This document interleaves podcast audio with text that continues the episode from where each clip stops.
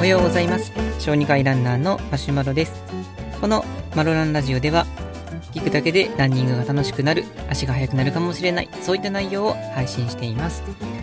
本日の内容ですけれども、えー、今日のテーマは糖質もしっかりとりましょうという内容です。これは以前にブログで書いたこともあるんですけれども、ま特にダイエットの領域では糖質制限ダイエットというのがかなり流行っていて、まあ、ライザップなんかがかなり有名ですけれども、まあ、ご飯を、まあ、ほとんどゼロに近いレベルで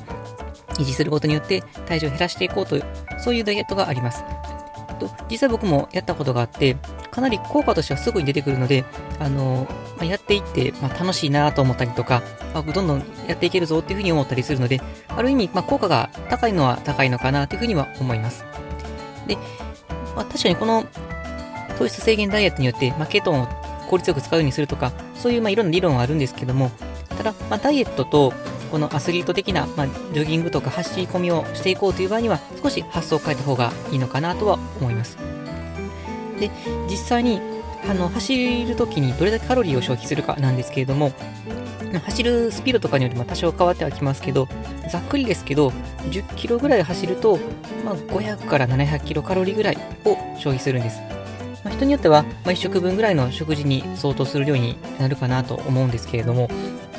まあ、そうすると、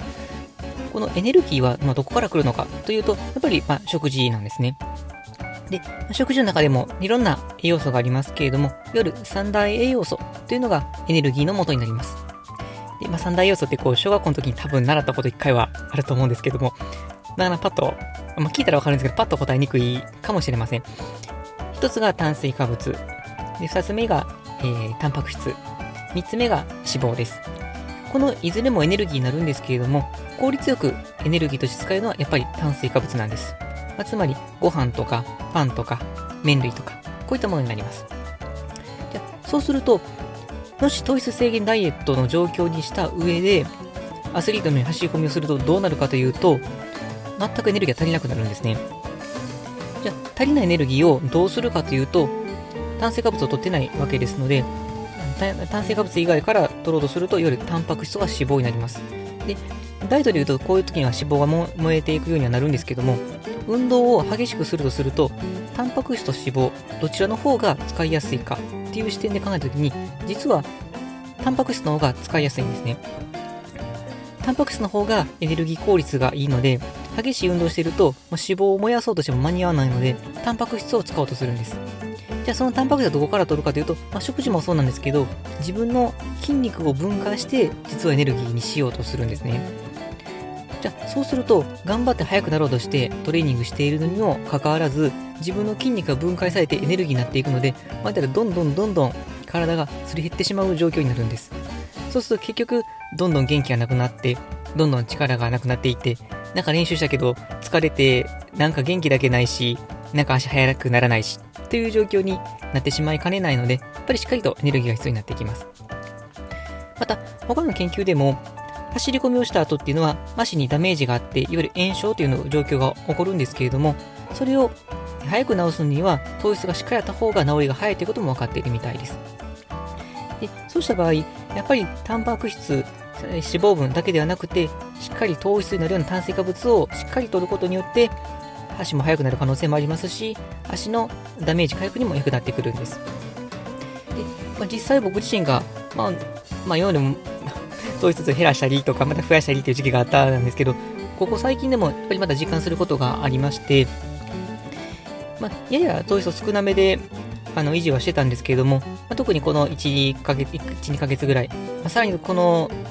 今月からですね、涼しくなってきて走り込みの量を増やしたりとか、夏場でも、ま11月ぐらいにフルマラソン走りたいなと思っていたので、ちょっと練習量を上げたりとか、練習強度を上げたりとかしてたんですけれども、あの実は食事の量を変えてなかったんですね。まこれちょっと自分の反省点なんですけど、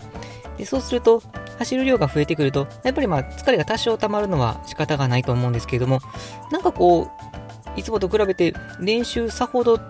激しいのしてないのに、なんとなく疲れ残ってるなっていうのがしばらく続いてたんですね。で、改めてこうブログを書いたときに、自分の糖質の量を計算してみると、あ、なんか少ないぞっていうことに気づいたので、えーと、特にまあ、お昼に食べる食事の量を変えてみました。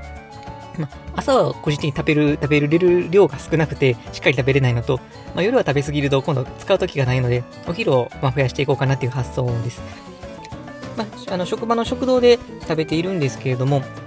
ご飯を大盛りにしてみました。だいたいおにぎり3個弱分ぐらいの量になるかなと思うんですけれども、そのご飯の量を食べると結構疲れが溜まりにくくなったんですね。まあ、やっぱりその使うエネルギーの量に対して食べる量が少なく少なかったりということが大きかったのかなとは思うんですけれども、まあ、しっかり食べることによって実際運動のパフォーマンスも上がりますし、で、えー、疲れも溜まりにくくなるということで、もし自分がなんか